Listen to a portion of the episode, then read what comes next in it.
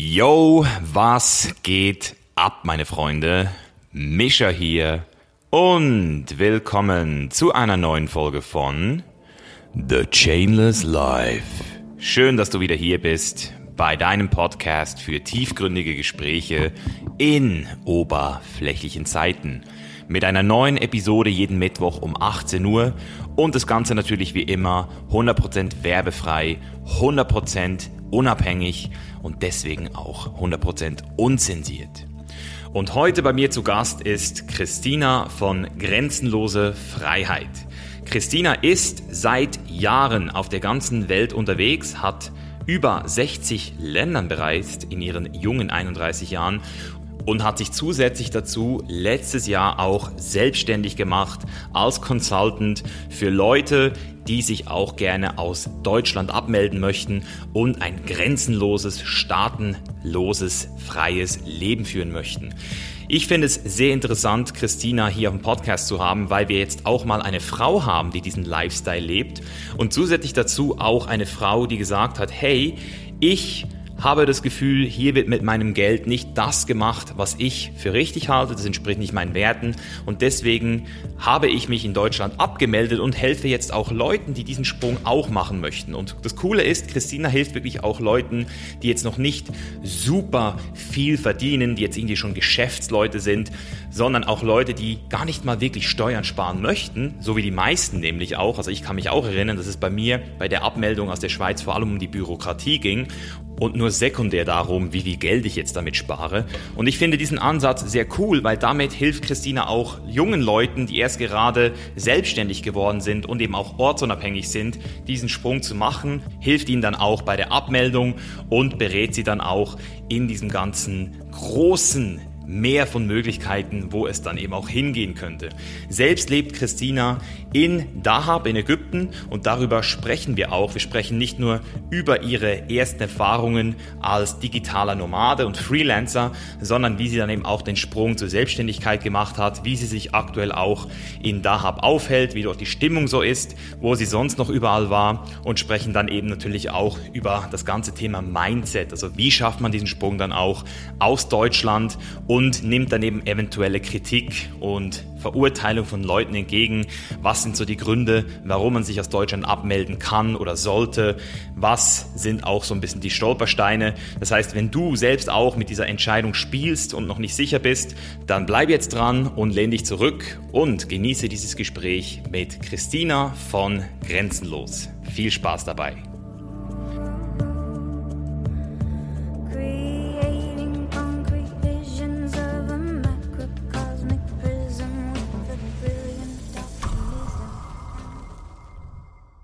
Der Grund, Christina, warum ich dich unbedingt auf dem Podcast haben wollte, ist, weil ich einfach auch gesehen habe, dass du das Chainless Life lebst. Also du bist komplett ortsunabhängig, du machst sehr viele Sachen so wie ich, hast dich auch abgemeldet aus Deutschland. Und wir haben sehr viele Frauen, die äh, uns folgen. Und ich finde es einfach interessant, diese Perspektive von diesem Chainless Life und diesem ortsunabhängigen Leben auch mal von einer Frau zu hören, wie du das so erlebt hast. Deswegen fand ich das super spannend und bin froh, dass du heute auch hier bist und würde einfach auch gerne direkt mal anfangen bei dir, in deiner Story, so was dich damals auch gecatcht hat und motiviert hat, überhaupt so einen Schritt zu machen. Ja, danke dir. Danke erstmal für die Einladung. Ich freue mich, äh, darüber sprechen zu dürfen. Ja, was, was hat das bei mir ausgelöst? Ich bin eigentlich schon immer, ich bin schon so aufgewachsen, dass wir unheimlich viel unterwegs waren. Also meine Eltern hatten zwar kein Geld, aber wir sind dann mit einem klapprigen Auto nach Rumänien gefahren oder wie auch immer. Also wir sind immer viel unterwegs gewesen und das hat sich einfach durch mein ganzes Leben gezogen. Also meinen ersten Trip alleine habe ich mit 16 gemacht nach Südafrika. Mein Vater ist halt Pastor und der hat ähm, ja diese Missionsgeschichten im Grunde überall auf der Welt. Und dann bin ich halt nach Südafrika gegangen und habe da im Township mitgearbeitet. Das war so mein erster großer Trip alleine. Aber dann nach dem Studium, ja, war mir einfach klar, mich hält nichts wirklich in Deutschland. Also ich war noch nie ein großer Fan von Deutschland. Ich wollte immer die Welt sehen, ich wollte immer was erleben und das war so ein natürlicher nächster Schritt. Und ich habe halt auch International Business und Marketing studiert. Daher ging das ja sowieso in die Richtung so Online-Business und ja, dann bin ich nach dem Studium direkt los, habe alles verkauft und äh, bin damals nach Kalifornien gegangen. Nach Kalifornien auch, interessant. Warum hat es dich nach Kalifornien gezogen? Was hat dich dort gekehrt? das war ähm, vorher Auslandssemester in Indonesien vor allem, weil ich viel auf Bali und habe einen Surfer kennengelernt, der in Kalifornien lebte. Ähm, deshalb Kalifornien. da steckt sonst kein anderer Grund hinter. Ja, weil, weil Kalifornien ist ja jetzt nicht gerade so dieser Nomad-Hotspot. Rein von den Preisen her ist es ja äh, immens, was man dort bezahlt, um dort auch anständig leben zu dürfen, oder? Ja, allerdings. Definitiv nicht die beste erste äh, Destination. Unfassbar teuer. Also damals schon äh, ist wirklich verrückt. Aber ja, es hat irgendwie funktioniert. Ich bin ja auch nicht dann Jahre da geblieben. Ich habe meine drei Monate ausgenutzt und dann weiter mit Amerika und dann wieder zurück und hin und her. Mhm. Ja. Und wie machst du das so aktuell? Also du sagst, du hast jetzt eine Base, das habe ich ja mitgekriegt, jetzt wieder in Ägypten, in Dahab.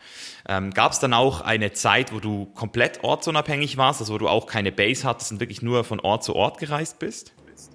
Ja, absolut. Also ich bin jahrelang nur mit dem Backpack durch die Welt. Ähm, das habe ich auch in Dahab so gemacht. Nur irgendwie nach Dahab bin ich immer wieder zurückgekommen. Das war so der erste Ort, an dem ich mich zu Hause gefühlt habe und wo es mich immer wieder hingezogen hat. Und dann habe ich halt nach und nach, habe ich mal hier einen Rucksack liegen lassen und dann hat sich das so angesammelt irgendwie. Und ja, jetzt ist es halt echt meine Base. Jetzt habe ich auch langfristig gemietet, kann aber auch untervermieten wie kann ich mir das vorstellen? Weil ich habe das schon ein paar Mal von, von Typen gehört, die sagen, hey, ich habe hier nur so ein Handgepäck. Ich beneide das, ich wünschte, ich könnte das. Ich habe noch ein bisschen sehr viel äh, Arbeitssachen dabei und ähm, dadurch, dass ich auch sportlich aktiv bin, habe ich sehr viele Supplements, die ich immer mitnehmen muss. Deswegen ist bei mir immer noch ein großer Koffer.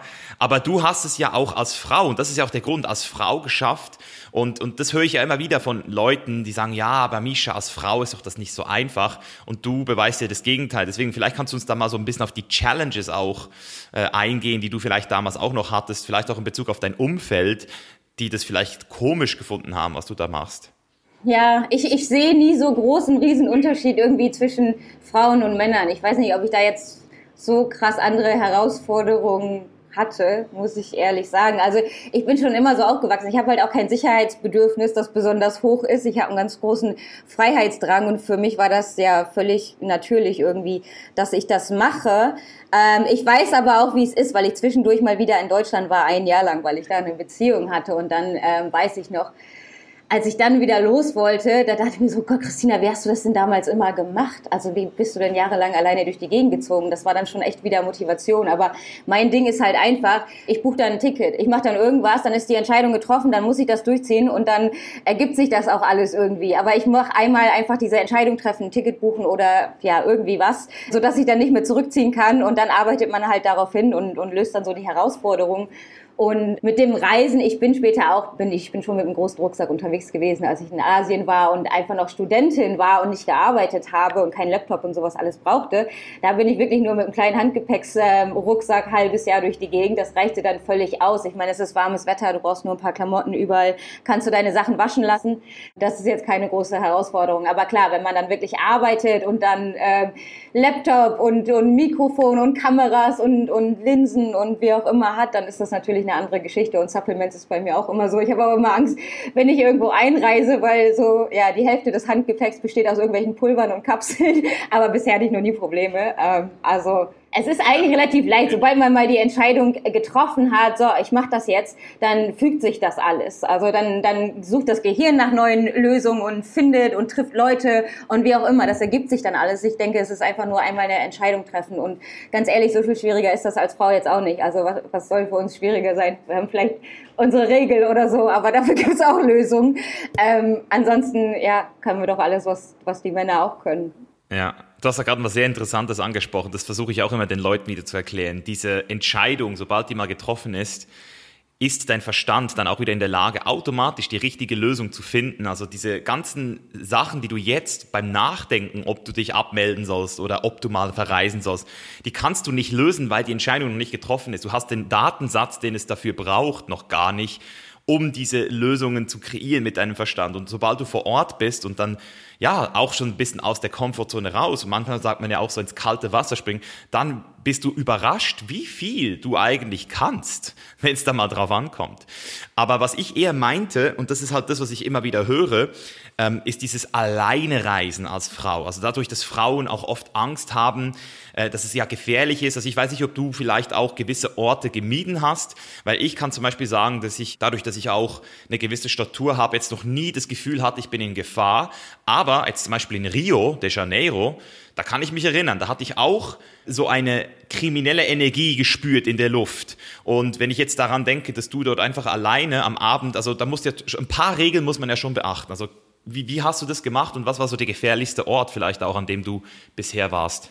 Ja, das muss ich sagen, ist ähm, ganz lustig. Also ich war jetzt in über 60 Ländern alleine und auch in manchen Ländern haben sie gesagt, oh Gott, da kannst du als Frau auf gar keinen Fall hin, super gefährlich. Und dann habe ich auch erstmal Angst, aber ja, dann redet man mit Leuten, die da sind und äh, sieht, es ist alles gar nicht so wild. Ich muss sagen, der einzige Ort, an dem ich tatsächlich auch das gespürt habe, was du dann in Rio gespürt hast, war in San Francisco. Also wenn du in europäischen oder amerikanischen Großstädten unterwegs bist, in bestimmten Distrikten, da wird einem manchmal schon echt mulmig, aber das sagt dir dann ja eben deine Intuition. Also das fühlst du dann ja, das spürst du, ja, und dann äh, gehst du da halt auch raus. Ja. Also das merkt man in der Regel. Ich bin jetzt nicht jemand, der quasi nach Gefahren sucht oder so durch die Gegend läuft. Also ich gehe davon aus, grundsätzlich, die Menschen wollen mir nichts Böses und äh, mich will auch nicht jeder Mann irgendwie vergewaltigen oder sonst irgendwie was. Und das ist in der Regel auch nicht der Fall. Also sowas kann genauso in äh, Deutschland passieren. Also gerade das mit ähm, sexueller Gewalt, das passiert in der Regel im Familienkreis, im Bekanntenkreis und nicht ähm, beim Reisen. Sowas kann überall passieren. Man merkt das, denke ich dann. Man, man kriegt irgendwie ein komisches Gefühl. Und klar, mit der Zeit, also was ich finde als Frau, wenn man noch nicht so viel unter unterwegs war, ist natürlich, dass die Männer einem sehr viel Aufmerksamkeit schenken, gerade in so Ländern wie hier in Ägypten oder Mexiko oder wie auch immer, wo halt ja, ja ein bisschen mehr geflirtet wird und ähm, dann mal hinterhergerufen wird und sowas alles. Da muss man sich ein bisschen dran gewöhnen. Ich bin ja schon so lange unterwegs gewesen, dass ich das alles kannte, aber ich merke das gerade bei ähm, Mädels, die nach Dahab kommen, die vorher noch nicht so viel unterwegs sind, die können das nicht so gut einschätzen mit den Männern, weil die Männer sich nun mal ganz anders verhalten als in Deutschland und äh, dann denken sie oft eher, dass es ernster ist, als es ja gemeint ist, sagen wir mal. Das merkt man dann irgendwann nach einer Weile. Aber also in der Regel, äh, dann gibt man denen ähm, eine Absage und dann ist gut. Also auch in Ägypten. Ägypten wird ja immer so ähm, proklamiert, oh Gott, eines der schlimmsten Länder für Frauen und so. Und ja, was, das hast du hier schon, kommt immer darauf an, welcher Ort. Ähm, also dir wird hinterher gepfiffen und äh, du wirst auch angestarrt.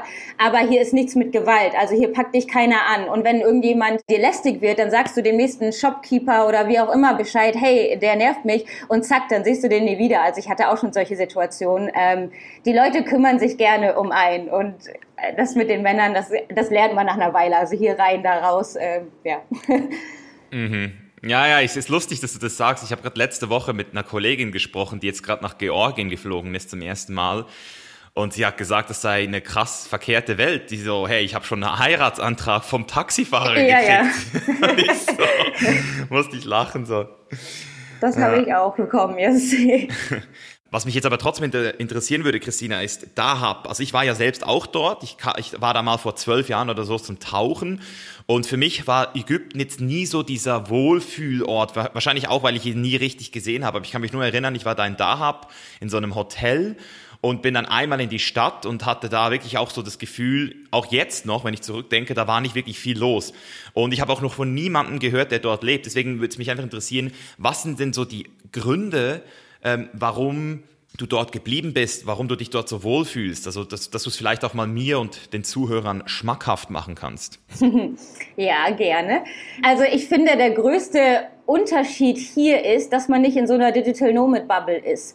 Also äh, nichts gegen ähm, Bali und Chiang Mai und die ganzen anderen Hotspots und das ist echt klasse, wenn man Leute hat, die das gleiche Mindset haben und am Business arbeiten und so weiter. Aber bei Digital Nomads finde ich ganz oft die Gefahr, dass sie dann trotzdem nur unter sich bleiben und ja in ihrer eigenen kleinen Bubble sind und gar nicht viel von der Kultur oder den Menschen kennenlernen und gar nicht wirklich local, ja, die Kultur wirklich kennenlernen und Freunde machen. Und das finde ich, ist hier in Dahab, also Dahab ist was anderes als der Rest von Ägypten, ne, ganz klar. Das finde ich aber ist hier in Dahab ganz anders. Also ich habe größtenteils ähm, ägyptische Freunde. Es ist super leicht hier reinzukommen. Es ist wirklich eine Willkommenskultur. Ja, das habe ich noch nie sonst wo so erlebt. Also wahnsinnig ähm, hilfreiche und gastfreundliche Kultur und ansonsten es ist halt super günstig. Ne? Du hast keine oder kaum Zeitverschiebung. Also die Hälfte des Jahres haben wir eine Stunde Zeitverschiebung, sonst gar nicht. Es ist sehr günstig. Du hast das Meer und die Wüste und ich liebe die Wüste. Also du hast ohne Ende Freizeitmöglichkeiten, kannst alles an Wassersport machen, tauchen, schnorcheln, Windsurfen, Kitesurfen, alles mögliche und hast dann aber auch die Wüstentrips und die mhm. Wüste ist sowas ganz Besonderes. Also wirklich da fühlst du dich so klein und da wirst du so demütig, das ist einfach so beeindruckend und das gibt dir automatisch irgendwie Ruhe. Es ist eine andere Energie hier. Also du schaltest automatisch ein bisschen zurück. Ich kann nicht sagen, dass das der beste Spot ist, um ähm, super ehrgeizig sein Business aufzubauen und zu networken und so. Absolut nicht. Aber ja, für mich ist es irgendwie der richtige Ort. Ich finde, hier kommt man gut zur Ruhe und ähm, es ist ein Gefühl. Ja, es sind ein paar überzeugende Punkte, die du genannt hast. Ja, weil, weil du hast wirklich diese zu Deutschland die Distanz, die nicht zu groß ist. Du bist schnell wieder in Deutschland, falls du irgendwie was brauchst oder irgendwo hin musst. Du hast diese Temperatur, diese Konstante. Im, Im Sommer ist es wahrscheinlich zu heiß, oder nicht? Also jetzt gerade ist es doch katastrophal, oder nicht? Jetzt gerade geht's noch, weil wir haben hier viel Wind in Dahab. Aber ja, normalerweise bin ich ab Juni weg und komme dann so Oktober oder sowas wieder. Äh, dieses genau. Jahr ist echt das erste Mal. Ich bin seit Oktober jetzt auch hier. Ich bin jetzt echt lange nicht gereist. Letztes Jahr war ich noch mal viel unterwegs, aber dieses Jahr fast gar nicht. Ich habe gerade echt keine Lust irgendwie. Aber ich habe mir jetzt ein kleines Pool hier hingebaut. Ich habe meine Klimaanlagen und ja. Wie ist eigentlich aktuell so die ähm, Stimmung ähm, bezüglich Corona? So wie nehmen die Ägypter oder jetzt die Leute in da habt es auf. Weil ich habe gehört, dass Ägypten immer offen war. Also Kollegen von mir sind dort auch eingereist, auch aus, aus den USA, was ich ziemlich interessant fand, weil Europa ist ja immer noch dicht für die Amerikaner. Deswegen, wie siehst du das so im Allgemeinen? Ja, das ist genau der Grund, warum ich jetzt so lange nicht unterwegs war, weil du kriegst ja nichts davon mit. Also es ist wirklich eine absolute Bubble. Es ist wie 2019. Also Social Distancing gab es hier nie. Das Konzept funktioniert nicht in Dahab mit den Beduinen. Das ist eine Familienkultur, weißt du? Das kannst du kannst denen hier nicht erzählen. Ähm, ihr dürft eure Familie nicht sehen oder zwei Leute aus Haushalten und bla bla. Die, also die zeigen dir einen Vogel. Ne? Das kannst du hier nicht machen. Und die haben halt auch einfach gelernt, dass die Regierung nicht äh, unbedingt das Beste für einen will. Also das ist ja in diesen Ländern nochmal unterschiedlich. In Deutschland, Europa, wir haben irgendwie diesen, ja, sorry, aber etwas naiven Glauben, dass die Regierung immer nur das Beste für uns will. Das haben sie in diesen Ländern gelernt, dass das nicht der Fall ist. Und die konzentrieren sich einfach, ja, auf ihr Leben, ihre Familie. Das ist ähm, das Wichtigste. Der Staat spielt einfach nicht so eine große Rolle. Die müssen da irgendwie mit leben. Aber ähm, es war hier die ganze Zeit ja, es war im Grunde nichts. Du hast hier fast nichts mitbekommen. Du siehst kaum Masken, nur wenn du zum Visa Office musst oder sowas und wenn dann ein paar ja, deutsche Expats, die dann mit ihren Masken rumlaufen und dann rummeckern. Aber ansonsten siehst du das hier nicht. Ähm, wir hatten ab und zu mal eine Sperrstunde abends letztes Jahr, als halt wirklich Lockdown war. Ne? Aber dann stellt sich die Polizei beziehungsweise das Militär stellt sich halt an einen zentralen äh, Platz im Ort und alle nehmen die Parallelstraße und das weiß auch jeder. Also offiziell muss man hier auch einen Test machen und so. Okay. Aber es ist alles ähm, Praxis und Theorie geht ganz weit auseinander. Und ich finde, Ägypten hat das ganz gut geregelt, weil sie haben es halt nicht so gemacht wie Tansania, äh, wo sie sich öffentlich komplett dagegen gestellt haben und ähm, alle reingelassen haben. Man musste schon einen Test machen. Also offiziell halten die sich hier an die Regeln aber äh, in der Praxis tut das kein Mensch. Also du bist hier wirklich in der Bubble. Es ist wie 2019. Du kannst die ganze Zeit Leute umarmen, alle fassen dich an, alle sind am Lächeln. Du siehst strahlende Gesichter, die Leute feiern ihre Hochzeiten, die Kinder spielen auf den Straßen. Das gab's hier alles nicht, diesen ganzen Wahnsinn mit ähm, Quarantäne, Social Isolating, was weiß ich, was nicht alles. Das kriegst du hier nicht mit. Okay, und auch in den Supermärkten werden dort keine Masken verlangt oder ist es dort Pflicht? Nein, gar nichts. Krass, krass. Ja, also ich, ich kann es sehr ähnlich bestätigen. Das war jetzt äh, meine Welt auch in Mexiko. Da war ich sechs Monate vom Oktober an, also auch ab Oktober dort bis äh, April. Und das war auch krass, eben, die haben es nicht so wie Tansania gemacht, dass sie sich öffentlich gegen die Maßnahmen gestellt haben. Sie haben offiziell das Narrativ bestätigt, haben zwar keine Tests verlangt und haben auch nie den Flughafen geschlossen in Cancun.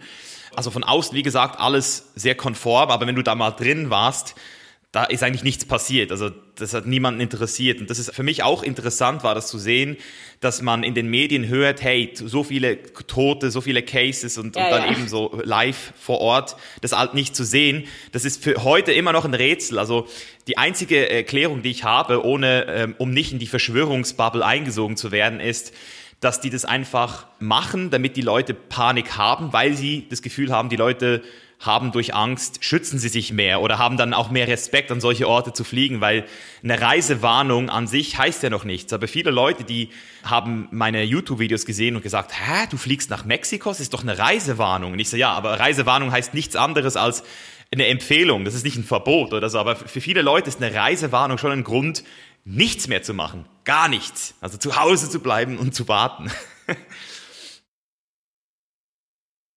Genau, man konnte immer fliegen. Und das wäre jetzt auch nochmal so eine Frage, um nochmal auf deine Ausreiseentscheidung ähm, einzugehen, bevor wir dann vielleicht nochmal ein bisschen mehr ins Business eintauchen. Du hast jetzt vorhin gesagt, du warst schon immer unterwegs und hattest schon durch deine Eltern sehr viele äh, so Erfahrungen. Aber jetzt mal rein aufs Wertesystem bezogen, habe ich ja da auch rausgehört, dass du jetzt nicht so viel Sicherheit brauchst. Und daher meine Frage, was war so dieser persönliche Auslöser, Deutschland zu verlassen? Also gab es da auch einen Wertekonflikt? Mit der ähm, Gesellschaft oder mit den Leuten, wo du gemerkt hast, ich fühle mich hier auch, was meine Werte betrifft, nicht wohl, das ist mir zu viel Sicherheit oder gab es da vielleicht noch so andere Auslöser und Motivatoren, die da mit eingespielt haben?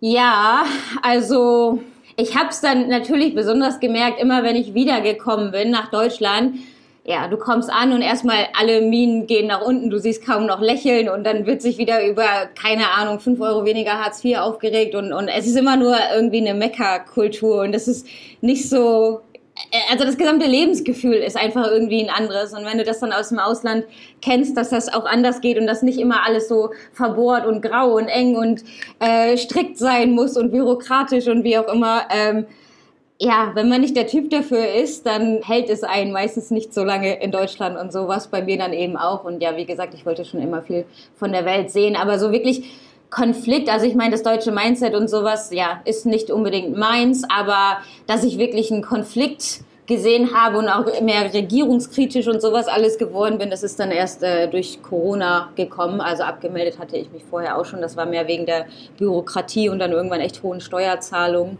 Aber jetzt einfach von, ja. von Werten her und sowas, das ist viel durch Corona passiert, weil ich finde es halt nicht gut, wie sich da verhalten wurde und ja. Jetzt mal so im, im Gegensatz zu Deutschland, was war so das unbürokratischste, chaotischste Land, was du jemals bereist hast, wo du das Gefühl hattest, wow, was geht denn hier ab? Mm, also Kairo ist schon krass.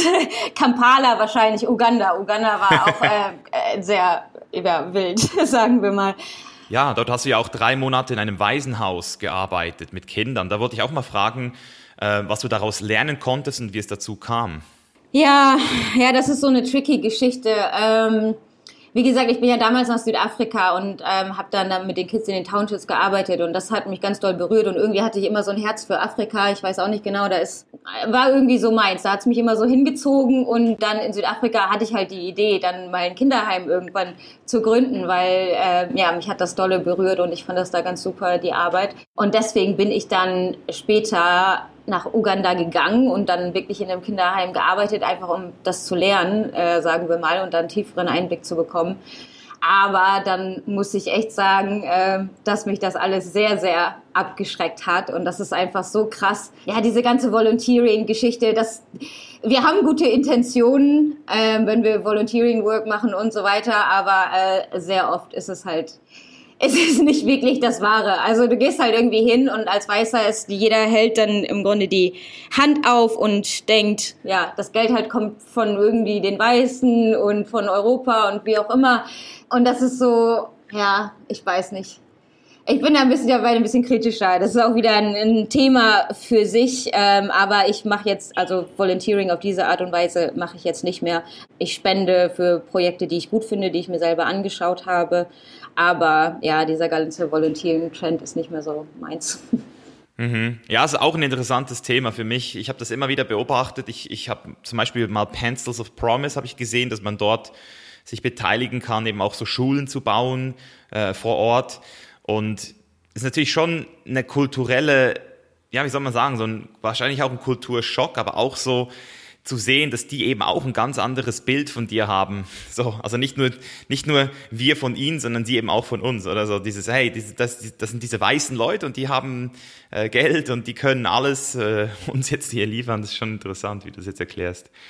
Ja, ja. Ja, das Problem liegt halt einfach viel tiefer. Ich meine, da steckt ja so viel hinter. Ähm, da, äh, das hat mit uns Privatleuten ja wenig zu tun. Also das, das ganze Problem mit Entwicklungsländern und sowas alles, das geht ja im Grunde auch von den westlichen ähm, Regierungen aus. Also das ist so, da können wir gar nicht viel tun. Und wir haben zwar alle gute Intentionen dabei, aber ich glaube nicht, dass das letzten Endes äh, viel zur Entwicklung beiträgt. Ja, ich habe da mal so was sehr Plakatives gehört. Ich weiß natürlich nicht, ob das stimmt, aber ich habe mal gehört, dass es scheinbar auch nicht im Interesse der westlichen Machtelite ist, dass es dort zu schnell nach oben geht, weil dann der Bedarf für Smartphones, für Konsumgüter dann auch nochmal hoch würde und wir dann nochmal ein größeres Problem hätten, was die Weltressourcen betrifft. Also irgendwie versucht man da auch gerade so, ich sage nicht, dass man es versucht zu verlangsamen, aber man versucht es auf jeden Fall zu tapern, dass es eben nicht zu schnell ähm, explodiert, weil das ist ja so ein bisschen das, was ich auch beobachtet habe in China und Indien äh, weil ich mich schon sehr lange mit dem Thema Veganismus beschäftige. Da hat man auch so das Gefühl, nur weil wir jetzt hier in Amerika und in Europa mittlerweile diese ganzen ja, veganen Optionen haben und das Thema fast schon äh, so ein bisschen durch ist, dass man sagen kann, in den nächsten 10, 20 Jahren wird sich das wahrscheinlich immer mehr und mehr durchsetzen. Hat man aber, wenn man jetzt mal eben zurückgeht auf Indien und China, dort fängt das erst jetzt an. Also dort ist es ein Statussymbol geworden, Fleisch zu essen. Deswegen ähm, ist es, glaube ich, schon eine sehr interessante Dynamik, die man nicht einfach so mit ein bisschen Volunteer Work machen kann. Also ich denke, man macht das am Ende des Tages ja auch für sich. Also so, so sehe ich es halt immer. Wir sind immer egoistisch und selbst wenn wir spenden, machen wir das, weil wir damit auch wieder ein gutes Gefühl kriegen. Ist ja völlig legitim. Ja. Wenn wir schon beim Thema Geld sind, wie hast du denn damals eigentlich dein erstes Geld verdient? Weil ein großes Thema, das ich immer wieder habe mit meinen Kunden, wenn ich ähm, über das Thema Ortsunabhängigkeit spreche, ist so, ja, Freelancing und äh, schaffe ich das? Habe ich da genug Geld? Was ist, wenn ich dann arm bin? Das heißt, wie war deine finanzielle Situation bei der Entscheidung? Also hast du gespart, um diese Entscheidung zu treffen? Oder hast du gesagt, ich gehe komplett all in äh, und versuche einfach jetzt Geld zu verdienen unterwegs? Nee, ich bin komplett all in gegangen. Also ich war der Großteil meines Lebens quasi pleite. Äh, ich bin nicht mit Geld aufgewachsen und habe auch sonst die Unterstützung gehabt. Und auch als ich rausgegangen bin, als ich ausgewandert bin, äh, da hatte ich nichts wirklich an Ersparnissen. Also ich habe meine Sachen verkauft und das war es im Grunde. Da war wieder Kalifornien natürlich auch nicht idealer Standort. Also ich war echt ähm, lange am Knabbern, sagen wir mal, und kann jetzt nicht sagen, dass ich äh, mir direkt mein Millionenbusiness aufgebaut habe. Das wäre absolut eine Lüge. Ähm, nee, ich habe auf so Freelancing-Plattformen angefangen. Das war damals noch Elance, das ist jetzt Upwork und habe mir so verschiedene Aufträge irgendwie an Land gezogen. Wie gesagt, ich habe ja Marketing und International Business studiert und dann habe ich einfach verschiedene Marketing-Geschichten ähm, gemacht. Das waren ja ganz unterschiedliche Aufträge und irgendwann hat sich das aber halt so entwickelt, ähm, dass es vor allem ins Texten, Copywriting und sowas gegangen ist. Und der große Vorteil ist dann, wenn du halt nicht nur Englisch sprichst, ne? weil klar, der Bedarf an Englisch ist relativ gedeckt. Ähm, da hast du Menschen aus der ganzen Welt, die da miteinander konkurrieren, weil jeder spricht Englisch. Aber Deutsch ist da natürlich ein riesiger Vorteil. Ne? Also da kann man sich schon echt gute Aufträge an Land ziehen. Ja, genau. So nach und nach habe ich mir dann einen Kundenstamm aufgebaut, habe halt viel getextet und das, was ich jetzt mache, ist erst später gekommen, also letztes Jahr eigentlich erst. Aber irgendwann, ähm, ja, irgendwann merkt man, man, man merkt auch die Kunden und ja, man bekommt so ein Gespür dafür und, und baut sich dann nach und nach seinen Kundenstamm auf und dann funktioniert das auch. Also man kann definitiv auch viel mehr verdienen, als es in einem Angestelltenverhältnis jemals möglich wäre. Absolut. Aber man muss halt schon echt Eigenmotivation und Disziplin haben, dass man sich dran setzt, gerade wenn man am Reisen ist, weil jeder ist äh, auf Urlaub. Ne? Das ist in Dahab auch so das Leben. Das ist ein Touri-Ort. Also jeder ist äh, nur am Tauchen am Strand. Dann wird abends Bierchen getrunken, in die Bar gegangen und gefeiert und so. Und das ist halt für jeden hier so ein normales Leben, auch für meine Freunde, die ja hier arbeiten in der Tourismusbranche. Ähm, das gehört mit dazu, die Touristen zu entertainen und so weiter. Und ich bin dann halt diejenige, die früh nach Hause geht und dann am nächsten Morgen wieder aufsteht und am Computer sitzt, statt am Strand zu sein. Das ist was, was echt Disziplin erfordert und was mich auch eine Weile gekostet hat. Am Anfang ist erstmal so, oh ja toll und alles erleben und ist auch echt toll, aber wenn man sich wirklich was aufbauen will, dann muss man da irgendwann ja ein bisschen disziplinierter werden und da ist auch eine Base wirklich sehr hilfreich. Also jeden Tag an einem anderen Ort zu sein und sich dabei ein Business aufzubauen, das ist möglich, aber schwer. Mhm. Ja, du hast was ganz Interessantes angesprochen, das kann ich mich auch erinnern.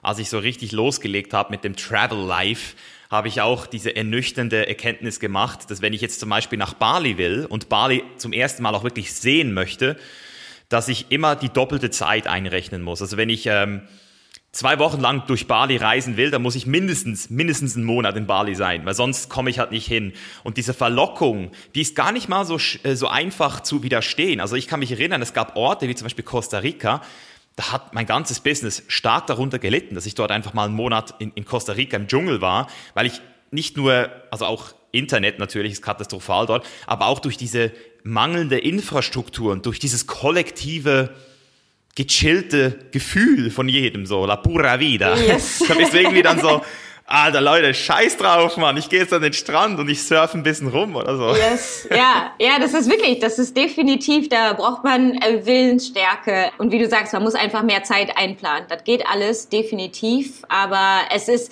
dieses Standardbild vom digitalen Nomaden, was dir immer vermittelt wird, ist halt echt gehypt, ne? Also am Strand sitzen und mit Laptop und so. Das funktioniert alles nicht so wunderbar. Und äh, man muss schon arbeiten. Das kommt nicht alles von alleine mit einer Stunde am Tag äh, am Strand sitzen und einen Podcast Podcast aufnehmen oder so. Also da gehört schon echt was zu, ist ja logisch. Wie machst du es denn? Also was sind so deine Routinen jeden Tag und, und auch so ein bisschen vielleicht die Disziplin, die du angesprochen hast? Hast du da irgendwelche, ich sage jetzt mal nicht Hacks, aber irgendwelche Sachen, die du für dich installiert hast, die für dich funktionieren, wo du vielleicht auch nochmal so Tipps geben kannst an Leute, die diese Entscheidung äh, treffen möchten? Ja, also ein ganz großer Faktor ist Alkohol. Ne? Wenn du dich entscheidest, äh, mit dem Alkohol aufzuhören, dann ist es auch leichter, dann nach Hause zu gehen und, und äh, Disziplin zu sein. Aber wenn du erstmal so ein Bierchen hattest oder einen Cocktail, dann äh, ist es mit der Willenskraft ein bisschen schwieriger. Da denkt man sich so, ach, noch heute mal. Und also ich finde, Alkohol ist ein ganz großer Faktor. Wenn man das größtenteils ähm, weglässt, dann ist es schon mal weitaus einfacher. Und jetzt gerade im Moment muss ich sagen, ich bin ja jetzt seit Oktober hier. Ich habe ein ganz normales Leben. Also ich habe auch keine Ahnung, vielleicht mal eine Woche maximal Urlaub gemacht. Irgendwie, ich arbeite jeden Tag ganz normal. Ich habe jetzt kleine Babyziegen, die fütter ich morgens, die ziehe ich mit der Flasche auf. Und ähm, oh. dann habe ich meinen ganz normalen Arbeitsalltag. Also jetzt gerade ähm, lebe ich echt kein Digital Nomad ähm, Magazinleben oder so. Ich habe ganz normal meine Arbeit. Ja, das ist ja auch das, was die meisten Leute eben nicht sehen. Oder man zeigt ja dann auch nicht jeden Tag äh, den mundane Life, wo man dann halt einfach aufwacht, sich Kaffee macht und dann arbeitet. Das ist halt nicht so spannend, das zu zeigen jeden Tag. Du hast ja auch vorhin gerade angesprochen, dass du vom Freelancing dann auch so ein bisschen etwas Neues gestartet hast. Und so wie ich das mitgekriegt habe, hast du da wirklich auch in der Krise ein eigenes Unternehmen gegründet. Also in der Pandemie, wo die meisten sagen würden, hey, jetzt ist gerade alles äh, unmöglich, jetzt etwas zu machen. Ähm, und mittlerweile berätst du ja auch Selbstständige zum Thema Auswandern und Steuerfreiheit. Deswegen wollte ich einfach mal fragen, wie kam es denn zu dieser Transition von Freelancing zu der Entscheidung, hey, ich mache jetzt was eigenes und dann gleich noch in dieser Phase? Also gab es da so eine Nachfrage, die gestiegen ist in der Zeit zufälligerweise oder was waren da die Dynamiken? Ja, also eine Nachfrage klar auch. Also als es mit Corona dann losgegangen ist, habe ich einfach noch mal mehr gemerkt, wie viele Leute in meiner Situation sind. Also die Situation, in der ich ähm, halt damals auch war. Ständig am Rumreisen, wirklich keinen festen Wohnsitz haben und sein Online-Business, also sein Geld online zu verdienen, aber dann halt noch in Deutschland gemeldet zu sein und dann alles an Bürokratie über die Ferne. Ähm, Eltern müssen Post scannen und all solche Geschichten so lief das damals halt noch ab. Das war halt wirklich unheimlich nervig und dann ja, wurden die Steuerzahlungen auch hoch. Deswegen habe ich mich dann irgendwann entschieden, ähm, dass ich mich da jetzt durchwusel durch das ganze Thema und das jetzt echt mal anpacke. Und dann habe ich mich halt abgemeldet und ja auch im Ausland gegründet. Und während Corona habe ich gemerkt, wie vielen anderen es noch so geht und dass ich halt ja immer schlimmer fand, was die Regierung quasi ähm, da veranstaltet und dass ich das nicht wirklich verantworten kann, zumindest für mich, dass da Steuerzahlungen weiter reingehen. Und es gibt so viele Informationen. Christoph Staatenlos ist ja der Vorreiter dieser ganzen Branche, sagen wir mal, mit dem Auswandern und Online-Gründen und Steuerfreiheit. Das ist aber oft noch gerichtet an Leute, die wirklich ein Rieseneinkommen haben. Aber für die Starter gibt's so wenig einen roten Faden, sagen wir mal. Und das habe ich einfach gemerkt. Und normalerweise vorher habe ich da nicht gerne selber drüber geredet, dass ich halt auch steuerfrei lebe, weil es eben auch so viele Vorurteile darüber gibt und so weiter. Geht ja auch eigentlich niemandem was an. Aber dann habe ich gesagt, okay, jetzt ist gut, ähm, ich rede darüber, ich helfe da mehr Leuten bei. Das ist so ein bisschen zu meiner Mission geworden und ähm, den Leuten dann auch einfach Inspiration und ein bisschen bisschen Mut und Motivation zu geben, dass es eben nicht so äh, schwer ist und so herausfordernd und dass man auch als äh, kleiner Mann, kleine Frau sozusagen da wirklich Vorteile durch hat und dass sich das lohnt, ähm, ja, sich damit zu beschäftigen. Und ja, mir macht das unheimlich viel Spaß. Das ist das erste Mal, dass ich wirklich ja, so mein Ding gefunden habe, dass ich da wirklich das auch ohne Bezahlung machen würde. Geil. So wie ich das jetzt rausgehört habe, hast du dich dann auch wirklich so ein bisschen darauf spezialisiert, eben auch diesen normalen Menschen zu helfen, diese Entscheidung zu treffen. Weil es gibt ja auch ganz viele Leute, die jetzt in dieser Situation sind und sagen, hey, ich habe jetzt keine 50.000 Euro im Monat, die ich verdiene. Ich will jetzt das gar nicht machen, um Steuern zu sparen direkt, sondern einfach um diese Unabhängigkeit wieder zu kriegen. Und deswegen ist es ja auch wichtig, dass man dort auch nicht überladen wird mit Möglichkeiten, weil theoretisch kann man ja überall hin, überall ein Unternehmen anmelden und theoretisch auch eben extrem viele Flaggen setzen, Bankkonten eröffnen. Da wollte ich einfach mal so ein bisschen fragen, was so die Herausforderungen der meisten Leute sind, die du jetzt auch so ein bisschen kennengelernt hast. Also was sind so die, diese typischen Fehler, ähm, die man machen kann, wenn man keinen professionellen Ansprechpartner hat? Ja, einer der größten Fehler ist eigentlich, sich einfach mal abzumelden. Weil wenn du abgemeldet bist und keinen Wohnsitz mehr hast, dann kriegst du keine neuen Konten eröffnet, dann äh, kriegst du deinen neuen internationalen Führerschein nicht ausgestellt, beziehungsweise überhaupt Führerschein verlängern, ist super schwierig. Also all diese Dinge, die man vor der Abmeldung wirklich machen sollte. Also auf keinen Fall Konten kündigen, sondern eher noch mehr eröffnen und Backups haben und Kreditkarten. Sowas alles ist schwierig. Also zumindest wenn wir davon ausgehen, dass man halt erstmal ja als digitale Nomade wohnsitzlos umherreist. Klar, wenn man sich einen anderen Wohnsitz nimmt und fest in ein Land auswandert, dann ist das wieder eine andere Geschichte. Aber das ist so das Größte. So, ich melde mich jetzt mal schnell eben ab. Oder ich gründe mal eben jetzt in Estland. Jeder redet über Estland und ich gründe darüber.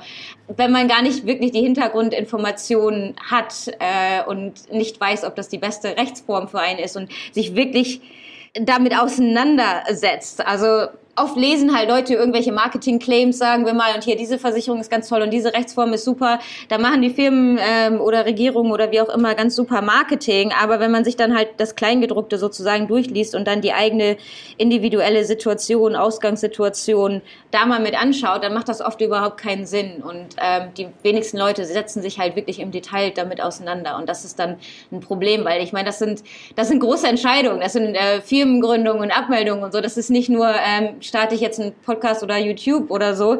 Das sind Sachen, die können dann echt Konsequenzen haben. Also mit dem Finanzamt Stress haben möchte keiner, das wissen wir, glaube ich, alle. Äh, die finden einen.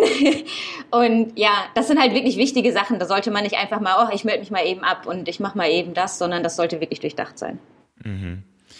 Aber glaubst du, Christina, also jetzt, das ist so meine Frage, die ich immer wieder habe. Ich habe so das Gefühl, vielleicht bin ich auch nur in dieser Bubble drin, dass es wirklich viele Leute sind, die aktuell diese, diesen Schritt machen.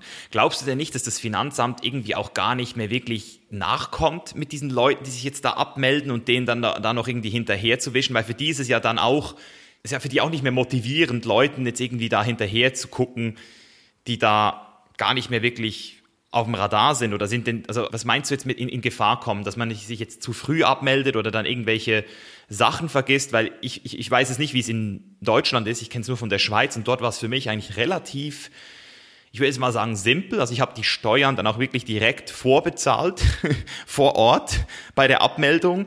Die hat mir gesagt, schau mal, das ist jetzt noch offen, wenn du das bezahlst, dann lassen wir dich direkt gehen. Und ich so, okay, gut. Da habe ich sogar meine Ersatzbezahlungen ähm, noch bezahlt fürs Militär. Also dadurch, dass ich nicht militärtauglich war, bis 30 Jahre vorbezahlt. Und dann war das eigentlich ziemlich entspannt. Ähm, aber wenn du jetzt sagst, das Finanzamt, also was sind denn so die, diese Stolpersteine? Geht es da darum auch, wenn man etwas online verkauft? Oder was sind so die Fälle, wo du vielleicht auch schon mal etwas gehört hast oder mitgekriegt hast, wie man da eben ins Fettnäpfchen treten kann?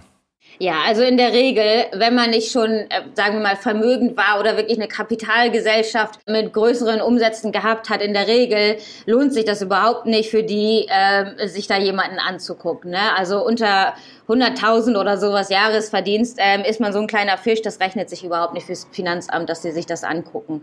Ähm, und auch sonst, natürlich sind das alles Sachen, wahrscheinlich guckt sich das nie jemand an, wahrscheinlich fallen wir alle durchs Raster. Wenn es aber doch mal der Fall ist, dass aus irgendeinem Grund das Finanzamt da Aufmerksamkeit schenkt, dann ist es natürlich nervig, ähm, das alles nachzuweisen und so weiter.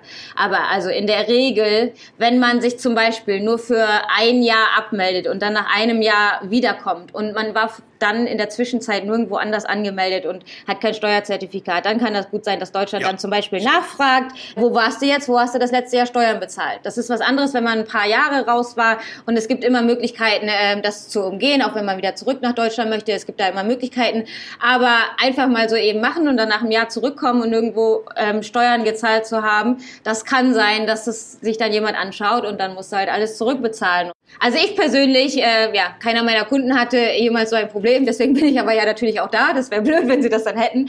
Klar, die Chancen, dass sich das Finanzamt dich im Detail anguckt, sind ziemlich gering. Ne? Aber wenn, dann ist es halt doof. Ja, das ist ein guter Punkt. Das ist einfach auch schon alleine dieses Gefühl will man ja auch nicht haben, dass die etwas finden könnten. Das ist ja schon unangenehm. Und da kann ich wirklich auch sagen, das, das hat mich auch überrascht. Als ich damals ausgewandert bin, habe ich äh, in Panama einen Wohnsitz angemeldet.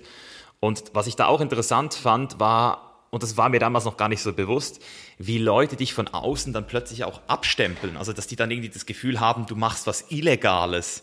Weil Panama hat ja also diesen schlechten Ruf schon so. Also, das war vielleicht auch strategisch jetzt nicht meine beste Wahl. Ich bin mittlerweile auch in ähm, Florida, habe ich jetzt eine Company. Da wollte ich einfach mal fragen, wie du im Allgemeinen so das siehst, weil immer ja Leute sagen, ja, Steuern zahlen, also keine Steuern zahlen sei unsolidarisch und asozial. Wie gehst du mit solchen Leuten um oder wie hilfst du auch deinen Kunden vielleicht, äh, da das richtige Mindset zu kriegen? Mhm. Also am Anfang war meine normale Argumentation, die auch vollkommen richtig ist und logisch ist, einfach, du wanderst aus, du hältst dich nicht mehr in Deutschland auf und das ist das Gesetz. Du bist nicht steuerpflichtig in Deutschland, also zumindest nicht unbeschränkt steuerpflichtig. Du hältst dich nicht dort auf, du bist wie jeder andere, der ausgewandert ist. Ähm, du kannst auch nach Dubai auswandern, da zahlst du auch legal keine Einkommensteuer. Das ist auch okay, da meckert auch keiner rum. Aber das ist halt einfach das Gesetz. So.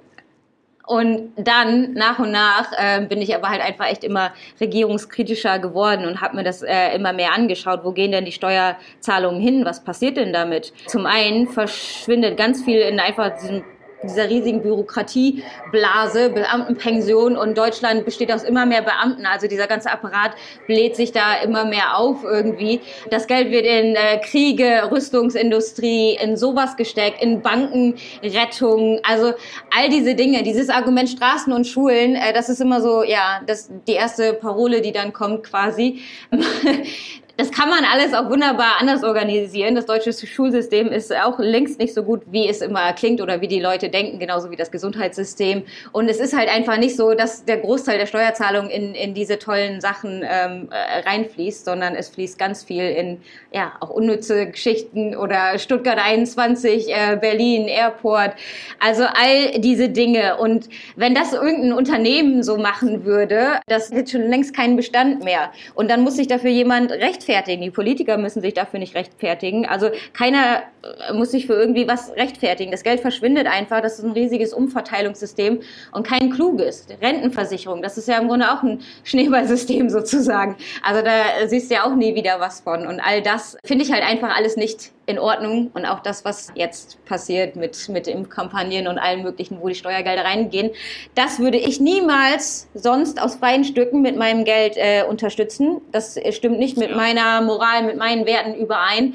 Und deswegen finde ich es auch nicht in Ordnung, das einem Staat zu geben. Okay, wenn man da lebt, dann ist das das Gesetz, dann muss man das halt so machen. Aber wenn man die Wahl hat und das nicht gut findet, dann kann man halt einfach gehen und man tut nichts Illegales damit. Das ist nun mal einfach so. Und ähm, ja, das meiste sind einfach Argumente, die nicht lange durchdacht sind. Also Straßen und Schulen ist ja immer so das Hauptding. Also, aber sorry, das ist wirklich Quatsch. Das kann man anders machen. Außerdem leben wir nicht komplett steuerfrei. Ich lebe ja auch nicht komplett steuerfrei, äh, sondern nur, ich zahle nur keine direkten Steuern. Aber wir bezahlen ja auf alles. Also wir zahlen ja auf äh, Benzin, äh, Mehrwertsteuer auf alles, Versicherungssteuer. Wir bezahlen ja auf alles zigmal Steuern.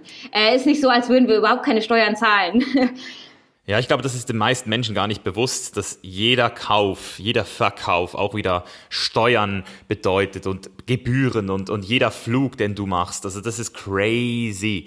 Und ich finde, dieses eine Argument muss ich auch immer wieder lachen, wenn Leute mir sagen, ja, aber Misha, du bist in die Schule gegangen in der Schweiz, schämst du dich nicht? Und ich so, hey Leute, für meine Schule haben meine Eltern 18 Jahre lang Steuern bezahlt. Danke. so, so, keine Sorge. das wurde bezahlt. Jetzt muss ich nicht noch, auch noch mal äh, 65 Jahre für meine Schulausbildung bezahlen im Nachhinein. Also äh, ganz viele dieser Leute, die haben eben auch so ein bisschen so, habe ich manchmal das Gefühl, die würden das wahrscheinlich insgeheim irgendwo auch gerne, mhm. trauen sich aber nicht und, und dadurch, dass sie sich selbst nicht erlauben oder eben nicht trauen, verurteilen sie dich natürlich dann auch sehr gerne von außen. Das ist, glaube ich, so ein bisschen, wie ich es sehe. Ähm, und das, was du gesagt hast mit den Subventionen, das sehe ich auch. Also ich habe zum Beispiel auch gar keinen Bock, eben dadurch, dass ich jetzt seit fast sieben Jahren vegan bin, dass dann auch ähm, aufgrund meiner Steuerzahlung die Milch für unter einem Euro verkauft werden kann pro Liter, während die Sojamilch immer noch doppelt so teuer ist, obwohl sie in der Produktion günstiger ist. Oder? Und, und eben auch kein Leid aus. Das sind alles so Sachen, wo ich sage, hey, also habe ich keinen Bock. Ja, und das finde ich ist das Hauptding, dass man einfach seine eigenen Werte mal wirklich festlegt, ohne diese ganzen Glaubenssätze, die du von Kindheit an quasi von allen Seiten mitbekommst. Also es ist ja auch ein Schulzwang und so. Der Staat erzieht dich ja. Das ist ja so. Das ist besonders in Deutschland so. In der Schweiz ist das ein bisschen lockerer. Aber in Deutschland, also es ist kaum in einem anderen Land so streng. China, Nordkorea, das sind so Länder, die haben so einen Schulzwang wie in Deutschland. Das gibt's kaum sonst auf der Welt. Du wirst ja vom Staat erzogen und diese ganzen Werte und diese ganzen Glaubenssätze und das ist unsolidarisch unsolidarisch, unmoralisch, das wird dir ja von eben dem System beigebracht von Anfang an. Wenn du aber mal tatsächlich hinterfragst, was sind meine eigenen Werte, so wie bei dir, du bist Veganer, okay, was macht der Staat? Das stimmt überhaupt nicht überein. Du finanzierst damit Sachen, die du gar nicht gut findest. Und es gibt so viele Sachen, die wirklich nicht gut sind, die der Staat macht. ähm, und da hat jeder so, ja, sein eigenes Ding, seine eigene äh, Moral und Wertvorstellung. Das muss man einfach für sich selber entdecken und dann auch dazu stehen und dann mal zu hinterfragen, okay, sind das jetzt aber nicht Wertvorstellungen, die mir halt einfach von Kindes Kindesbeinen eingeprügelt wurden, sagen wir mal. Ja, hinterfragt das doch einfach mal. Und dann muss man halt auch seinen eigenen Wertvorstellungen entsprechend leben. Ansonsten gibt's immer eine Diskrepanz im Kopf und das ist immer Stress sozusagen. Aber das darf man einfach für sich selbst bestimmen. Der Staat bestimmt keine Moral, keine Werte, nichts. Das versuchen sie immer wieder. Das ist ja oft schiefgegangen in der Geschichte. Und da haben wir einfach eine Eigenverantwortung. Und nur weil, weil das von der Gesellschaft so vorgegeben wird, das wäre unsolidarisch. Ich finde das ganz ehrlich nicht gut, nicht moralisch Steuern zu zahlen. Naja, man sagt ja auch immer, die, die Schuld, die man spürt, das ist die Stimme der Gesellschaft in deinem Kopf. das finde ich ein sehr guter Spruch, weil ähm, am Ende des Tages eben auch immer diese Moral, das ist ein sehr guter Punkt, dass die Moral nicht vom Staat bestimmt wird, das ist, äh, boah, wenn man das einmal, wenn man das einmal tief untersucht, dann wird man da merken, ich, ich habe auch versucht in meinem Buch so einen Code zu finden, einen moralischen, da habe ich gesagt, so diese typische Frage, die man sich stellen darf, ist so, hey, wenn das jemand jetzt mit dir machen würde, wäre es okay, das ist so eine gute Frage für dich, so wie würdest du selbst dazu stehen? Und was ich auch immer interessant finde, ist die Frage, wenn du jetzt an deiner eigenen Beerdigung wärst und die Leute sprechen hören würdest, so, was würde dich freuen und was würde dich nicht freuen? Also was sind Sachen, die dir wehtun würden, wenn sie das über dich sagen würden? Und dann kannst du dich immer in solchen Entscheidungen auch fragen, wie deine eigene Moral funktioniert. Also was, man kann ja auch sagen, so, was tut deiner Seele gut und was nicht. Und wenn man ein bisschen sensibel wird, dann merkt man immer auch selbst für sich, was wirklich richtig für sich ist oder nicht. Und das sind eben Werte, oder die dann auch ins Spiel kommen. Was ich noch, was ich im Allgemeinen noch eine interessante Frage finde, vor allem weil du ja auch gesagt hast, dass du dich spezialisiert hast auf die eher kleineren Leute, die jetzt doch nicht so riesig viel Geld haben, weil aus meiner Community und auch von meinen Kunden kommen oft Leute auf diese Entscheidung, dass sie sagen, sie möchten auch auswandern. Aber oft sind diese dann auch noch fest angestellt und haben überhaupt keine Erfahrung im Bereich Selbstständigkeit.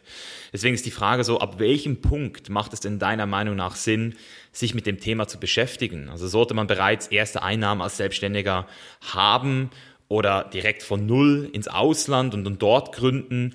Also welche Voraussetzungen sollte man erfüllen? Und vielleicht auch so die Fragen, die man sich vorstellt. Ja, es gibt keine richtige pauschale Regel. Das ist auch echt immer individuell abhängig. Wenn man jetzt wirklich gerne bald ins Ausland möchte, weil man es gerade einfach nicht mehr in Deutschland erträgt oder wie auch immer, dann geht man jetzt und ähm, dann löst man das im Ausland. Die Lebenshaltungskosten sind ja auch meistens günstiger und so weiter. Also ich, ich würde es nicht in erster Linie davon abhängig machen jetzt. Klar, steuertechnisch lohnen tut sich das meistens erst ab, ich weiß nicht, sagen wir mal 20.000 oder so. Du hast ja auch eine Freigrenze, unter der du dann nichts bezahlen musst. Da musst du aber auch wieder ausrechnen, du musst Krankenversicherung bezahlen in Deutschland. Das ist so eine, ja, muss jeder für sich individuell ausrechnen, ab wann sich das jetzt finanziell lohnt. Aber was definitiv ein ähm, sehr erleichternder Faktor ist, wenn man erst in die Selbstständigkeit startet, eine ganz große Hürde und etwas, woran viele Leute echt verzweifeln, ist eben diese Bürokratie, Buchhaltung, Steuer Steuererklärung und so weiter. Es geht so viel Bürokratie damit einher, sich in Deutschland selbstständig zu machen, weil es gibt für alles Regeln und Mitgliedschaften und was weiß ich. Wenn man das von vornherein einfach mal ähm, zur Seite schiebt und sich tatsächlich auf sein Business fokussiert, was man eigentlich machen möchte, ohne dass man sich um diese ganze Bürokratie Kopfschmerzen äh, machen muss, dann ist das natürlich ein riesiger Zeit- und Stressfaktor, der einfach wegfällt und du hast viel mehr Fokus. Ne?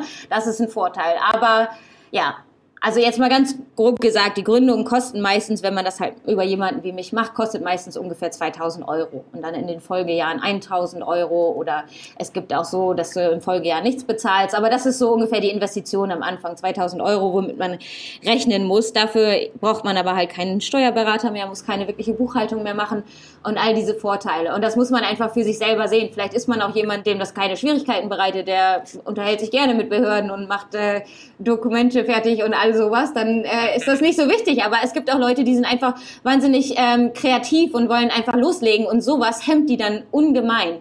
Das ja, ist so ein bisschen persönliche Sache, ab wann sich das wirklich lohnt. Boah, ich, ich fühle das so hart. Ich fühle das so hart, was du gerade sagst. Also alleine diese kreative Blockade. Also ich bin, würde ich jetzt mal sagen, trotzdem noch sehr in der Lage, Bürokratie zu verarbeiten. Also ich bin jetzt nicht ein blauer Persönlichkeitstyp zwar, aber ich bin doch, ich habe auch blaue ähm, Ansätze. Aber wenn ich jetzt so dran denke, ich kenne Leute, die sind so kreativ, meine Freundin zum Beispiel.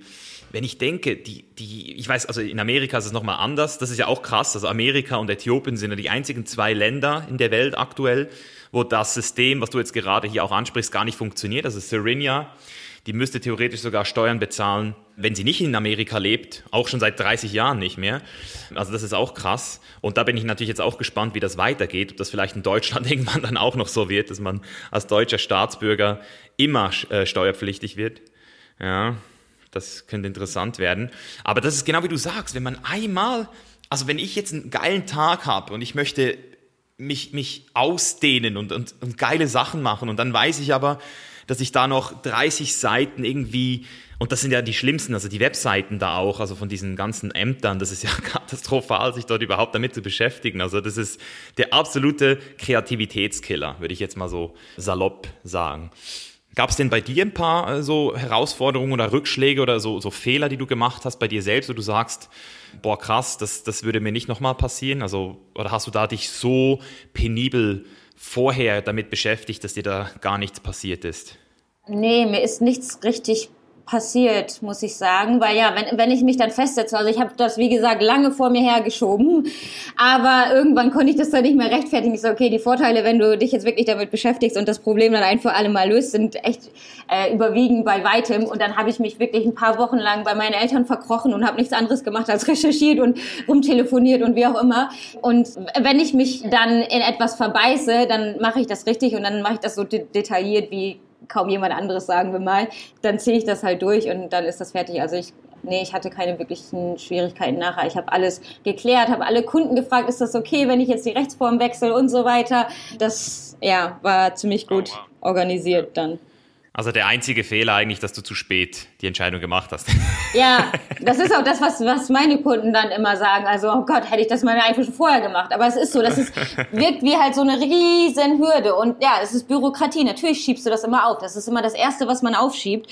Aber wir wissen wir ja aus allen Bereichen des Lebens im Grunde. Wenn man es dann einfach mal macht, dann ist es halb so wild und dann denkt man sich fast immer so, hätte ich das nicht schon vorher gemacht. Und die Last, die dann einem danach von den Schultern fällt, das ist wirklich das Größte. Also ganz ehrlich, den meisten geht es gar nicht um Steuern oder, oder mehr Geld zu haben oder sonst irgendwas. Das sind auch keine wirklich egoistischen Motive, dass man einfach mehr Geld für sich selber haben will. Nein, die Leute sind super äh, hilfsbereit und wie auch immer. Also das ist kein in erster Linie selfish Motive dahinter oder so. Ähm, es ist einfach diese Erleichterung. Und als Frau hat man noch mal mehr Angst, irgendwas falsch zu machen das ist einfach, wenn das dann einmal erledigt ist, dann fällt einem so eine Last von den Schultern und diese Erleichterung, keine Angst mehr zu haben, was falsch machen zu müssen und ständig noch mit Deutschland und Bürokratie da so zurückgezogen werden, mindset-technisch. Also man ist halt eigentlich schon raus, geografisch, äh, physikalisch und so, aber im Kopf hast du immer noch das, oh scheiße, ich muss noch die Umsatzsteueranmeldung machen, ah, ich muss noch dies dem anschicken und bla bla. Das äh, stresst halt einfach, das zieht unheimlich viel, auch wenn wir es gar nicht so merken. Ja, das ist einfach so ein, so ein Grundsummen, das immer besteht, dass man erst dann, glaube ich, auch wirklich merkt, was das für eine Last war, wenn es eben dann nicht mehr da ist. Dieser ständige ähm, Dauerhassel im Hinterkopf, im Unterbewusstsein. Also ich hatte da auch sogar, ich kann mich erinnern, manchmal Nächte, wo ich so aufgewacht bin, gedacht habe, nein, ich muss das und das. Also wirklich so aus der Schweiz abmelden, die ganzen Dokumente und eben, das war im Vergleich zu dem, also ich weiß ja nicht, wie das große Unternehmer machen, aber die haben wahrscheinlich dann ihre Treuhänder. Das ist ja auch dieser ganze Bewegungsapparat, der da dranhängt, äh, oder Verwaltungsapparat, vielen nicht bewusst. Also ich kann mich erinnern, ich hatte auch, ähm, weil ich auch selbstständig war schon, auch noch zwei Unternehmen gegründet habe, äh, hatte ich auch einen Treuhänder, der meine äh, Steuern gemacht hat. Und ich kann mich erinnern, ich habe den nämlich mal gefragt per E-Mail, ich so, hey, äh, wie sieht's eigentlich aus, wenn ich mich abmelde aus der Schweiz? Und der hat mir komplett davon abgeraten. Der so, nein, das ist ein Riesenaufwand und das ist äh, viele Risiken. Und ich habe mir das so durchgelesen und gedacht, hä, ist doch gar nicht so schlimm. Und er, und, und er hat natürlich auch, natürlich in seinem Interesse wahrscheinlich indirekt, ist natürlich so, dass die ja dann auch weniger Arbeit haben, weil die braucht man ja dann auch nicht mehr. Und das ist ja auch krass. Also ich habe auch noch mal jemanden gebraucht in Panama, weil ich dort ich war zwar schon spanisch gut drauf, aber ich hatte jetzt die Hemmungen schon noch so ein bisschen da auch aufs Amt zu gehen und denen dann da alles vorzuweisen, die ganzen Formulare. Da habe ich mir auch noch mal einen Anwalt geholt, der das für mich erledigt hat. Das war aber auch sehr smooth, ähm, super schnell. Wie sieht es eigentlich aus in, in Ägypten? Da habe ich mich noch gar nicht damit befasst. Also was muss man machen, um eine Flagge zu kriegen dort? Bist du dort Permanent Resident aktuell? Ja, das ist so einfach, wie es nur irgendwie geht. Also Permanent Residency nicht, aber also es läuft so. Du kriegst ähm, 30 Tage, kriegst so einen Stempel äh, am Flughafen und dann kannst du, wenn du hier bist, kannst du einfach zu einem Visa Office gehen. Dann kriegst du, das ist immer unterschiedlich. Im Moment kriegst du erstmal sechs Monate. Das kostet so äh, 80, 90 Euro. Da kriegst du auch direkt deine Residency ID Card. Das kannst du als auch als Wohnsitznachweis nehmen, wenn du das für irgendwo in der Welt brauchst. Das kriegst du als ganz normaler Touri. Ähm, dann kannst du das nach sechs Monaten wieder verlängern. Manchmal, jetzt gerade während Corona, ist halt ein Office geschlossen. Vorher ging es auch, dass ich direkt ein Jahr bekomme, Multiple Entry. Aber jetzt gerade musst du sechs Monate, sechs Monate. Du musst dafür nichts vorweisen, du musst keinen Mietvertrag haben, du musst keine Verbrauchsrechnung haben oder sonst irgendwie was. Und du kriegst automatisch eine ID-Karte. Genau, also es ist so einfach, wie es nur irgendwie geht. Und nach einem Jahr musst du dann aber ausreisen. Genau, eine permanente Aufenthaltsgenehmigung ist ein bisschen schwieriger. Das ähm, musst du, ja, heiraten oder, oder andere Sachen machen. Aber es ist ja easy. Also ich meine, einmal im Jahr ausreisen ist jetzt kein, kein großes Ding. Und wie sieht es denn aus mit, mit Steuern jetzt? Also bist du da nicht ab 180 oder 183 Tagen dann auch steuerpflichtig in, in äh, Ägypten?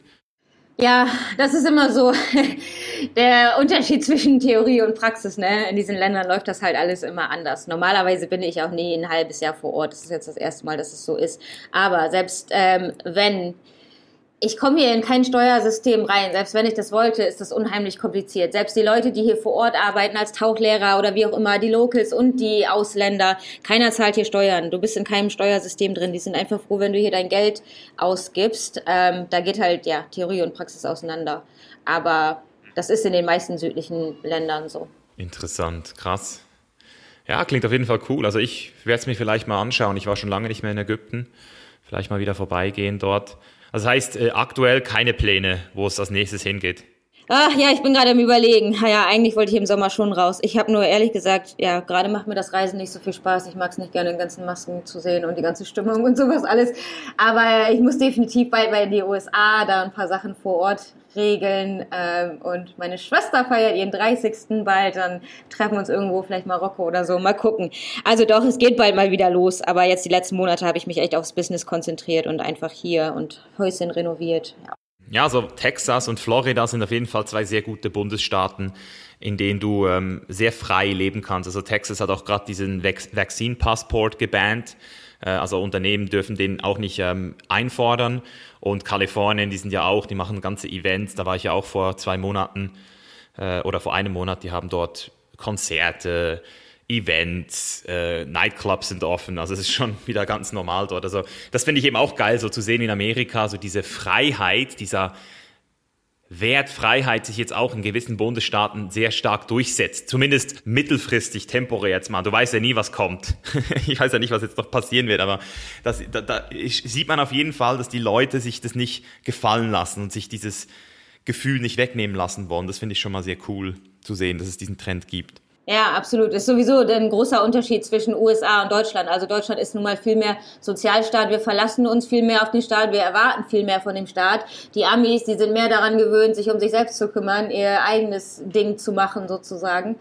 Ähm, und dafür aber ja, weniger zu bezahlen und weniger Einfluss ähm, vom Staat zu haben. Das ist sowieso ein sehr grundsätzlicher Unterschied zwischen äh, diesen beiden Ländern, ja. Ja, das Einzige, was ich in Amerika wirklich nicht feiere, ist das ganze Gesundheitssystem. Ich habe ja auch gesehen, du bist äh, bei dem ganzen Versicherungsthema bist du ja gut drin. Da habe ich ja so ein, so ein soziales Experiment gewagt, ein sehr risiko, risikohaftes und habe mich, vier, hab mich jetzt vier Jahre nicht versichert einfach um mal zu gucken, wie sich das so anfühlt, eben so komplett auf sich alleine gestellt zu sein. Und ich habe dann halt auch immer selbst bezahlt, wenn ich mal was Kleines hatte. Also ich hatte nie wirklich was Schlimmes und die Sachen, die ich hatte, wie zum Beispiel Zahnarzttermine, die wären dann so meistens sowieso nicht gedeckt gewesen von den äh, normalen Versicherungen, wenn man jetzt nicht gerade irgendwie eine Premium-Versicherung nimmt. Und das ist immer, also in, in Amerika gesundheitliche Probleme zu haben, das, das ist einfach nicht geil. Also da kann ich wirklich sagen, Deutschland, Schweiz, ich bin jetzt auch hier in Portugal gerade beim Zahnarzt gewesen. Mann, ist es geil hier in Europa. Mann, ist es, das ist einfach erstens mal Technik, die Technik ist neu, die Leute sind besser drauf und der Preis. Also ich habe ich hab in, in, hab in Florida für eine Krone doppelt so viel bezahlt wie in Deutschland, hätte ich jetzt geschätzt. Und hey, ich, ich wurde geröntgt mit so einem 40 Jahre alten Röntgengerät, das angeklebt wurde wieder so. Also, also, der, also ich habe es nicht geglaubt. So, und der Typ unfreundlich und, und gestresst und einfach jedes Mal, wenn ich dort irgendwo was machen muss oder auch in, in, einmal im Spital war für ein MRI, Katastrophe. Also wirklich. Ja, das stimmt. Da würde ich auch nicht mit tauschen wollen. In den USA würde ich auch nicht, da würde ich nicht unversichert hingehen. Nee, das äh, kann ganz schnell Pleite bedeuten den Rest deines Lebens, wenn echt mal was passiert. Ja, ja das ist wirklich so. Das ist wirklich so. Äh, da würde ich mich vielleicht auch mal noch interessieren. Ich weiß nicht, was du alles für Erfahrungen gemacht hast, aber wo, mal abgesehen von Europa, gibt es denn so das beste Gesundheitssystem in deinen Augen, was du so selbst gesehen hast oder recherchiert hast? Ich habe die Gesundheitssysteme nicht direkt miteinander verglichen oder so, da kann ich dir nicht so viel zu sagen. Also viel in Asien, in den Großstädten ist vieles weitaus moderner auch als in Deutschland, ne? Oh wow. Ja, definitiv. Ägypten, ich meine, das ist auch okay. Ich lasse mir hier auch die Zähne machen, lasse mir jetzt auch eine Brücke machen und sowas alles. Hat auch studiert in Europa viele, aber klar, das Equipment ist alles ein bisschen älter. Ähm, aber grundsätzlich, eins, was man sagen kann, ist, dass äh, der Zustand der deutschen Krankenhäusern jetzt nicht so glorreich ist. also da geht auch echt viel schief. Ich würde das nicht zu sehr überbewerten, die Qualität. Also man kriegt in Großstädten eigentlich fast überall auf der Welt, wenn du jetzt nicht in, was weiß ich, Äquatorial Guinea bist oder irgendwie sowas, äh, kriegst du eigentlich immer einen ganz guten äh, Service und das, das geht auch alles, ja. Und wenn du eine ordentliche Krankenversicherung hast und du hast halt tatsächlich was Schlimmes, dann zahlen die in der Regel ja auch, dass du sonst wieder nach Hause geflogen wirst oder so. Ja, da würde ich mir jetzt nicht zu sehr Gedanken drum machen. Ja, aber es ist auf jeden Fall auch nochmal so ein Punkt, den man sich auf jeden Fall auch gut überlegen sollte. Eben das, das ganze Thema, wie versichere ich mich selbst und, und ich habe zum Beispiel vier Jahre lang keine Krankenversicherung gehabt, aber ich habe immer, wenn ich ein Auto gemietet habe, Vollkasko und Haftpflicht abgeschlossen, weil das ist so mein großes Risiko. Ich bin super gesund, ich vertraue auf meinen Körper und also in Amerika, wenn du da in jemanden reinfährst, bon voyage, sage ich mal so, also dann hast du auch wieder Probleme. Also das sind alles so Sachen, das ist dann eben auch wieder der, die andere Seite der Medaille, oder? In, in, in gewissen Ländern wie Deutschland ist alles Pflicht, alles verpflichtet, aber dafür musst du dann auch selbst nicht mehr denken. Und in anderen Ländern, eben wie in Amerika, da haben wir mehr Selbstverantwortung, aber dafür wirst du auch aufgefordert, dich dann selbst darum zu bemühen. Und eben, das ist ja auch wieder so die Frage, wie viel Sicherheit will man? Wie viel Freiheit ist man auch bereit aufzugeben für mehr Sicherheit? Das sind, glaube ich, auch wichtige Fragen, die man sich stellen sollte vor so einer Entscheidung. Ja, das stimmt auch wirklich. Das sind wir aus Deutschland einfach nicht so gewohnt, weil ja, uns wird alles vorgegeben und auch das System mit der Krankenversicherung und so. Also wenn man eine internationale Krankenversicherung abschließt, das ist nicht das gleiche System ähm, wie in Deutschland. Also das heißt nicht, äh, dass du dann den Rest deines Lebens machen kannst, was du willst, so ungefähr, und da nicht rausfliegst.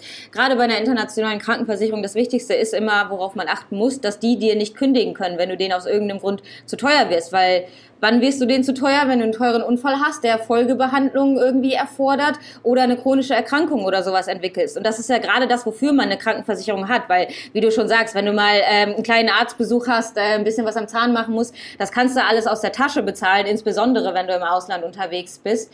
Aber äh, für die ganz großen Dinge, dafür ist es ja eigentlich da, es ist ja eigentlich für den Notfall gedacht. Und das ähm, weiß man als Deutscher halt nicht so, weil ja, als Deutscher bist du es gewohnt, die Pflichtversicherung, die können dich nicht rausschmeißen, du kannst im Grunde machen, was du möchtest. Du bist immer safe. Aber das ist halt nicht mehr der Fall mit einer internationalen Krankenversicherung. Da musst du schon darauf achten, dass die das in ihren Verträgen ordentlich geregelt haben, dass sie dich nicht rausschmeißen können, dass sie nicht die beliebig die Beiträge erhöhen können, wenn dann halt wirklich was passiert und du was in Anspruch nimmst und solche Dinge. Also wir müssen uns wirklich mit so Sachen beschäftigen. Das sind wir als Deutsche nicht so sehr gewohnt, weil wir so ja, vom Staat umschaukelt werden, sagen wir mal. Ähm, aber das sind Sachen, da muss man ein bisschen Eigeninitiative zeigen und echt äh, recherchieren und nicht einfach nur mal drauf losmachen. Genau, das ist ein guter Punkt nochmal zum Schluss. Vielleicht noch so eine Frage, die sich vielleicht noch eignet als Abschluss ist so, wenn du jetzt deine ganzen Reisen, ich meine 60 Länder, das ist krass, ich bin glaube ich bei 45 oder 46 aktuell, das heißt du hast da einige Kilometer zurückgelegt. Ähm, was war eins deiner geilsten oder transformativsten Erlebnisse oder ein Land, wo du sagst, boah, da will ich auf jeden Fall wieder hin, da habe ich was gefühlt, das ich nirgends sonst wo gefühlt habe oder eben etwas erlebt, was mich tief geprägt hat. Vielleicht nochmal so eine Story aus deinem Leben. Ja, ich habe darüber nachgedacht, ehrlich gesagt, mir, mir fällt so nichts ein, nicht ein spontanes transformatives Erlebnis. Für mich ist eher das gesamte Reisen, der gesamte Lebensstil, das, was das Transformative quasi ist. Weil ich habe mein Leben lang eigentlich, also seit ich 15 bin oder so, hatte ich echt Depressionen. Und wenn ich nicht gereist wäre und mich nicht jeden Tag neuen Herausforderungen, neuer Umgebung gestellt hätte und dann aber auch wieder so viele schöne Seiten am Leben und auf der Welt entdeckt hätte und sowas alles. Äh, ich glaube nicht, dass ich heute noch hier wäre. Also für mich ist einfach, glaube ich, das gesamte Reisen und was man dabei lernt, ähm, das Hauptding. Es ist jetzt nicht unbedingt das ein Land. Also ja, klar, ich habe ein paar Top-Länder und Ägypten zum Beispiel ist eben das, wo ich mich zu Hause fühle und so.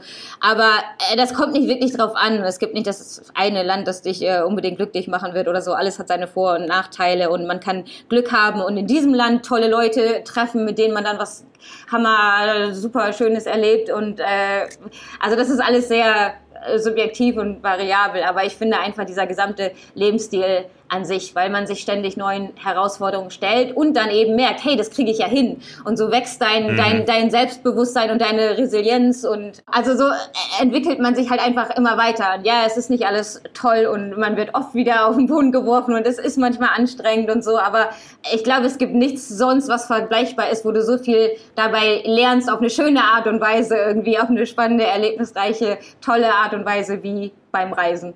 Geiler Punkt. Finde ich sehr schön zusammengefasst. Die Entscheidung an sich, es einfach mal zu wagen, vor allem wenn man jung und gesund ist und noch die Möglichkeiten hat, noch keine Kinder hat, einfach mal aus dieser Komfortzone auszubrechen und sich auch mal in die Angst hineinzuwagen. Und dass es Angst macht, das kann ich bestätigen. Also ich kann mich erinnern, ich hatte auch ein mulmiges Gefühl, bis ich dann im Flugzeug gesessen bin, dann, da, da kam die Erleichterung. Ich so, oh, ich bin raus. So. Aber dieser ganze Prozess, bis man dann mal eben die Entscheidung trifft, das ist schon, ich sage nicht, dass das nicht Angst machen darf. Die Frage ist nur, bist du auch bereit, dieses unangenehme Gefühl zu ertragen, um dann eben langfristig auch die Benefits und die ganzen Belohnungen, die Rewards auch wieder abzugreifen und die Erfahrungen, die damit auch kommen. Deswegen äh, finde ich sehr schön.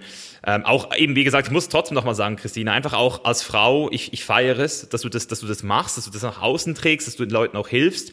Deswegen vielleicht jetzt auch nochmal für Zuhörerinnen oder Zuhörer, die sich mehr mit dir beschäftigen wollen, äh, wo kann man dich finden, was ähm, kann man von dir erwarten in Zukunft?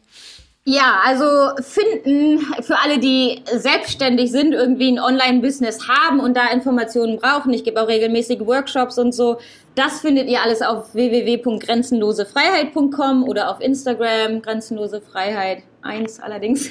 da bin ich im Moment am aktivsten. Ich habe auch noch einen Travel-Blog, da arbeite ich gerade nicht mehr so viel dran, aber da ist auch viel über Ägypten und ähm, ja, auch so ein paar persönliche Erfahrungen, wo dann doch mal was mit Sexual Harassment war oder so.